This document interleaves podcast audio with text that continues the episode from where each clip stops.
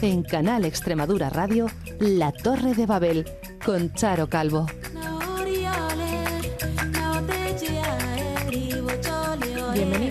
Una semana más a esta Torre de Babel, construida con historias que hablan de superación, de reivindicación y de lucha por construir un mundo más justo y más igualitario. Precisamente hoy vamos a hablar de gente que lucha, trabaja y que no para hasta que consigue sus objetivos. Son personas que quieren ser tratadas como tal y que, después de mucho esfuerzo, lo han conseguido. Hablamos hoy del cambio en la Constitución y en su artículo 49.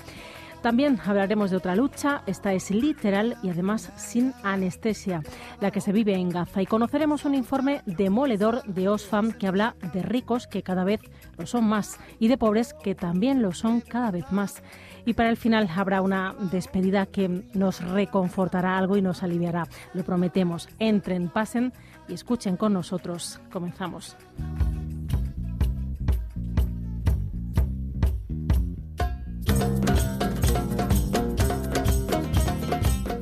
Ya les eh, contábamos la semana pasada que se han superado ya los 100 días de conflicto en la franja de Gaza y que siguen llegando imágenes terribles de centros sanitarios y de viviendas bombardeadas. Lejos de que llegue una tregua o un alto el fuego, la situación empeora por días pese a los llamamientos de algunos países a que se pare ya este horror. Vuelven a oírse explosiones y a verse columnas de humo. Los palestinos muertos desde el 7 de octubre han superado ya los 25.000 y la guerra deja en Gaza más de 62.000 heridos. Solo en las últimas 24 horas han muerto otros 178 palestinos. Dicen que el mundo está viviendo uno de los capítulos más dolorosos de la historia reciente. Ha sido la primera convocatoria conjunta y coordinada de la Red Solidaria contra la Ocupación de Palestina. Estos días, en 70 ciudades de nuestro país, se han celebrado manifestaciones y actos contra la guerra en Gaza. Entre ellas, 13 ciudades extremeñas y allí hemos estado. Nos lo cuenta Juanjo González. Alto al genocidio, decía la cabecera de la manifestación en Madrid, la más multitudinaria. 25.000 personas han acusado a Netanyahu de masacrar al pueblo palestino y han pedido a España que reconozca el Estado palestino, rompa relaciones con Israel y suspenda con ese país la compraventa de armas. Proclamas que se han escuchado en 70 ciudades en solidaridad con el pueblo gazatí. Cosas como esta habría que tratar de que no hubiera que hacerla, porque no sucediera, ¿no? Es el genocidio que está sucediendo, por desgracia, y por la redundancia, contra Palestina, están muriendo niños, mujeres, personas, en definitiva, ¿no? Y esto hay que acabarlo a la voz de ya. No con esto, hay que acabar con todas las guerras. O sea, yo creo que esto tendríamos que hacerlo muy a menudo y no solamente por Palestina. También aquí en la región ha habido concentraciones en Montijo, Navalmoral de la Mata, Jarandilla de la Vera, Don Benito Ojerte, hasta 13 municipios extremeños con el mismo mensaje. Creemos que lo que está pasando es absolutamente desproporcionado. El gobierno israelí que lo están machacando, que lo que quieren es el terreno de los palestinos. Y no hay ninguna legislación ni ningún organismo internacional que diga basta, basta de, del genocidio. En Cáceres la concentración tenía lugar en la Plaza Mayor. Patricia Sierra forma parte de la plataforma de apoyo a Palestina y es cooperante. Para realmente este genocidio que está siendo televisado ¿no? y que se está cometiendo con el pueblo palestino. Muchas bueno, organizaciones somos las que reclamamos al gobierno que también lidere en Europa pues el apoyo a la demanda que ha hecho Sudáfrica exigiendo pues un alto al fuego y también bueno muchísimas eh, demandas específicas no como ciudadanía pues estamos presenciando a este horror y rechazamos sobre todo por imperativo moral que ya que este, este conflicto está atentando contra los derechos humanos. Numerosos colectivos sociales piden al gobierno español que lidere en Europa la exigencia de un alto el fuego inmediato y permanente en Palestina y apoye la demanda presentada por Sudáfrica en el Tribunal Internacional de Justicia contra Israel por genocidio. Movilizaciones y protestas también ciudadanas para denunciar que las cifras de muertos no paran de subir. Son más de 24.000, de los que casi la mitad son niños y niñas cifra a la que hay que sumar más de 8.000 personas desaparecidas, 2 millones de desplazados y el 70% de la infraestructura de Gaza en ruinas.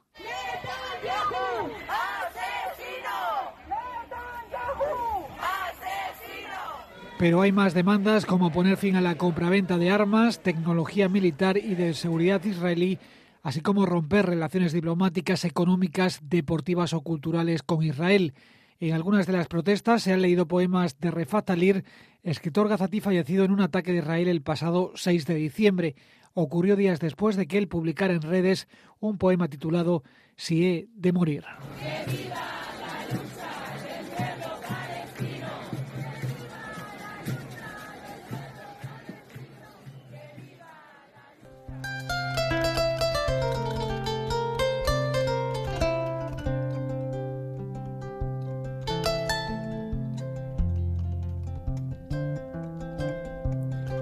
Y seguimos ahora ya con otras cuestiones. Existe un movimiento que se hace llamar Millonarios por la Humanidad. Entre ellos está Marlene, la joven austríaca rica que pide más impuestos para las grandes fortunas como la suya. Además, estos días ha dicho que quiere repartir su fortuna porque asegura es lo mínimo que puede hacer por el mundo. Ha puesto incluso en marcha en Austria un concurso para repartir su dinero y promete con ello cambiarle la vida a miles de personas. Asegura que si los políticos no hacen su trabajo y redistribuyen, entonces será ella quien lo haga repartiendo el dinero que ella tiene. Escuchen. Es Marlene Engelhorn. My name is Marlene Engelhorn. Una joven heredera de decenas de millones de euros que quiere que le suban los impuestos para redistribuir su riqueza.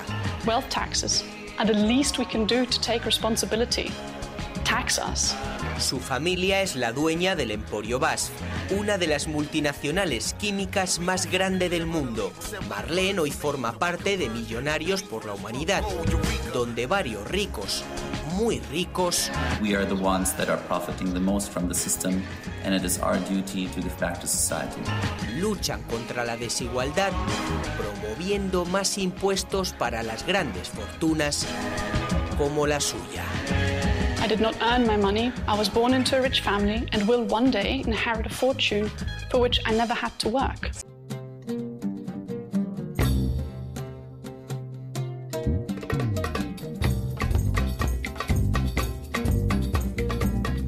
Dice que ya no es rica porque se lo haya ganado trabajando, es lo que nos contaba al final de esa información, sino porque su familia ya lo era. Por eso quiere repartir su fortuna. Ella está lejos de lo que ahora les vamos a contar.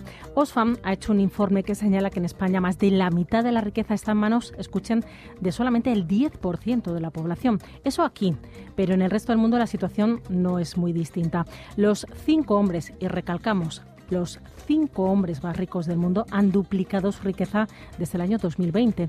Las cifras son abrumadoras. Las analizamos ahora ya con Nerea Basterra, responsable del sector privado y de desigualdad de esta ONG de Intermon Osfam.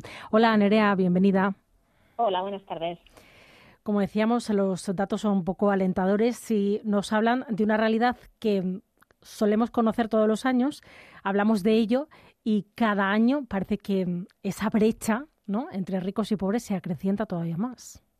Pues sí, efectivamente. Yo creo que lo, grave de estos datos, aparte de que los datos en sí son bastante estremecedores, como decías, es que hemos normalizado que esto sea así, ¿no? Parece que es, que es casi consecuencia del destino de la fatalidad y no es cierto, es consecuencia de decisiones políticas y económicas que por tanto se pueden y se deben cambiar y eso es un poco lo que lo que venimos reclamando, pero cada vez con más fuerza, ¿no? Porque si seguimos con esta tendencia, estamos mucho más cerca de tener un billonario en 10 años, mientras que la pobreza no será erradicada hasta dentro de más de 200 años, ¿no? que se dice pronto.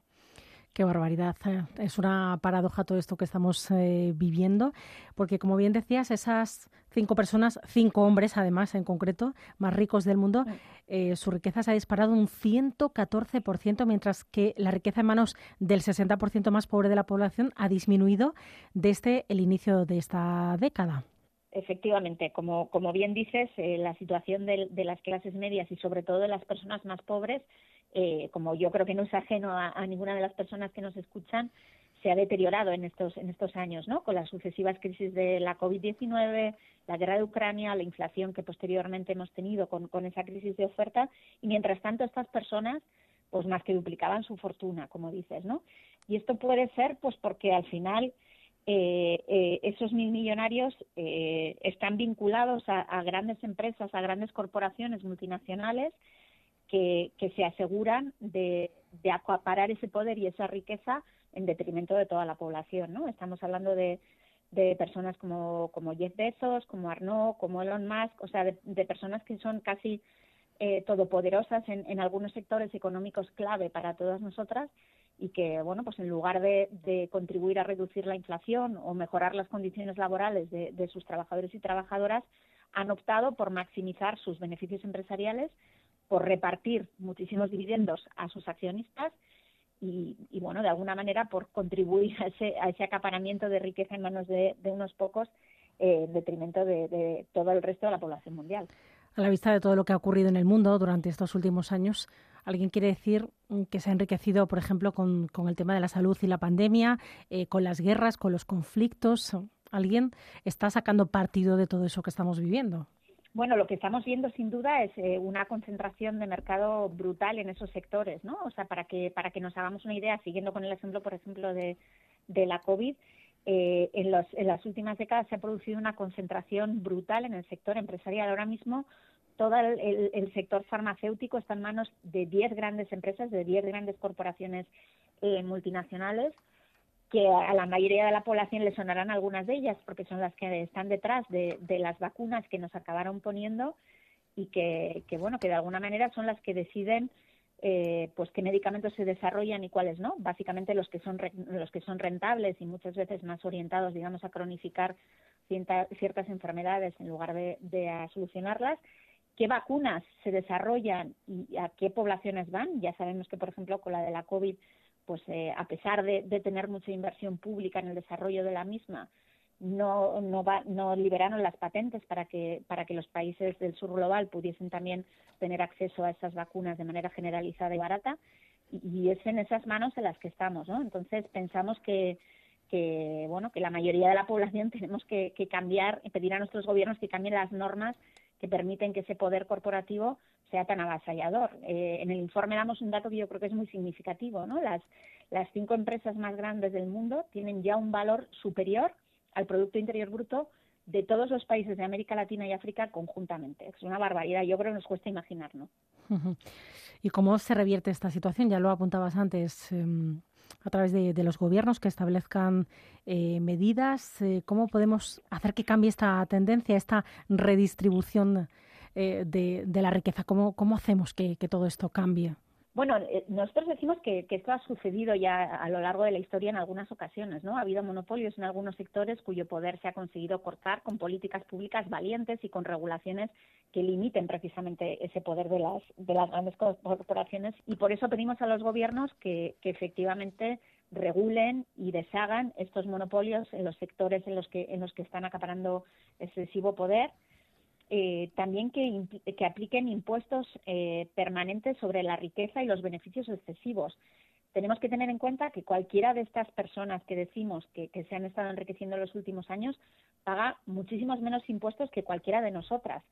Eh, bien sea porque, porque los eluden en paraísos, mal llamados paraísos, guaridas más bien fiscales, o bien porque se benefician de bonificaciones, de exenciones de, tipos eh, que son menores de, los que nosotros pagamos. ¿no? Esto, por ejemplo, no se puede consentir. O sea, tenemos que conseguir que quienes realmente más ganan eh, contribuyan más eh, fiscalmente para poder cubrir todos los servicios públicos que necesitamos aquí y en todos los países del mundo y que, y que al final los estados no se endeuden. ¿no? Las condiciones laborales.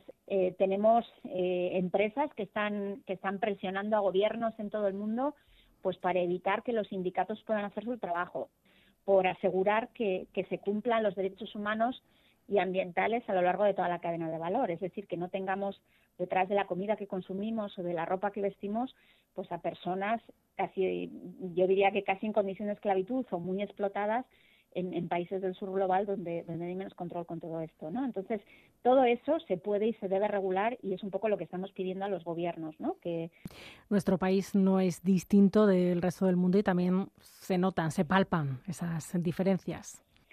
Pues sí, en nuestro país las cifras de, de 2022, que es el único año, el último año, perdón, del que del que tenemos eh, datos, nos indican que el 10% más rico de la población concentra más de la mitad del valor de la riqueza, eh, que también se dice pronto, ¿no? Mientras que la mitad de los hogares de España, pues apenas llega al, al 8%, eh, concentran un 7,8%. De nuevo, esa, esa balanza pues, eh, pues está muy, muy desequilibrada.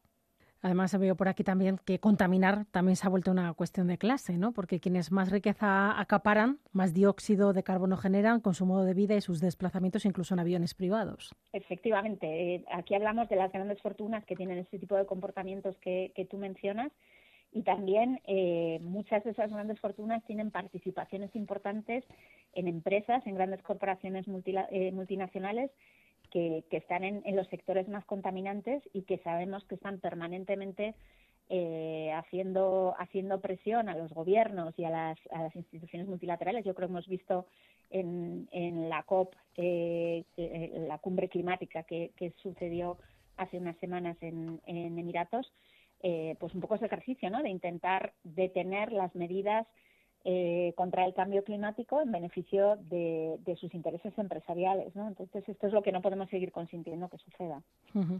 Y de acuerdo a esos datos también que tenéis, hablamos de, que, bueno, las personas de a pie cada vez, aunque nos suban el sueldo, tenemos mm, mucho menos, ¿no? Eh, no llegamos, no hay posibilidades de, mejorar, ¿no? Digamos que, que, que cada vez esas esas brechas eh, se convierten en, más grandes, en más profundas.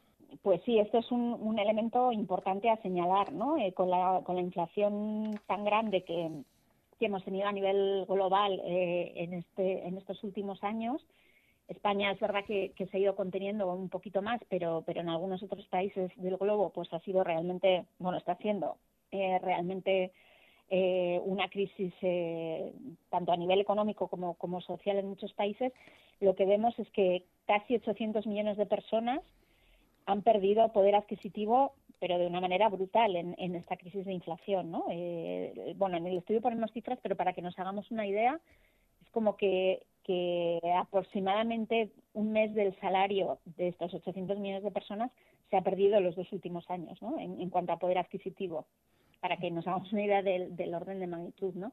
Entonces esto también creemos que es muy importante ponerlo ponerlo sobre la mesa eh, tanto en nuestro país como, como en otros porque un elemento que cada vez es más común es que el trabajo no asegura el poder garantizar una, una, vida digna, ¿no? Eh, es decir, antes se decía que, que, el salario era el mejor aliado o el trabajo era el mejor aliado en la lucha contra la pobreza, pero estamos viendo cada vez mayores cifras de lo que se llaman trabajadores y trabajadoras pobres, es decir, personas que con un trabajo a 40 horas no cobran lo suficiente para hacer frente a todos los gastos pues de vivienda, manutención, energía, bueno, un poco me imagino que, situaciones que no son ajenas a personas cercanas o a, las propias oyentes que tenemos hoy aquí.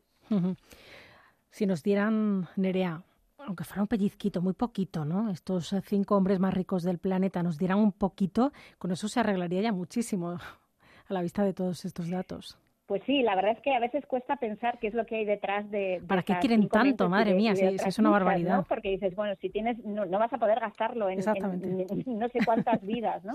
Yo creo que es un, juego de, poder, en definitiva, ¿no? Y de, y de bueno, pues al final eh, acumular eh, capacidad de influencia en unas y otras esferas y, no sé si son conscientes de, los efectos que eso tiene eh, en la inmensa mayoría de la población y yo creo que por eso nos toca eh, levantar la voz y, poner un poco estos temas sobre la mesa, ¿no? Porque es el, propio sistema, este capitalismo exacerbado como muy centrado en, la figura de, de que el capital mejore su rendimiento por encima de todas las cosas, es decir, que el dinero genere más dinero por encima de las vidas de las personas o de las, de las condiciones laborales o del propio planeta, eh, es lo que está permitiendo que esto suceda, ¿no? Eh, ellos te dirán, y con razón, que no están haciendo nada ilegal, pero es que las leyes están hechas a, a la medida de un sistema que no favorece lo que, lo que la mayoría de las personas buscamos, ¿no? Que es tener una vida digna, tranquila y un planeta pues que, que nos permita seguir existiendo muchos años. Definitivamente estos datos mm, evidencian ¿no? que existe o que estamos en una era de la desigualdad donde el dinero genera más dinero y donde tener trabajo, como bien decías, no significa librarse ni muchísimo menos de, la pobreza y la pobreza además se afianza como un problema crónico y que tardaríamos, como has comentado antes, más de 200 años en, en intentar revertir ¿no? en que desaparezca. Efectivamente. Eh, yo creo que esto es un poco lo que, lo que nos toca eh, reflexionar y actuar, ¿no? Eh, que, que, esto no tiene por qué ser así, que se puede cambiar y que hay muchas cosas que podemos hacer, evidentemente desde los gobiernos, pero también desde la ciudadanía para, para reclamar que este tipo de políticas se hagan realidad y podamos disfrutar de, de la vida que nos merecemos. Gracias por estar con nosotros, Nerea. Nada, gracias a vosotras por hacer altavoz de, de todo esto. Un saludo. En Canal Extremadura Radio Torre de Babel. Canal Extremadura Radio Tawila Babel.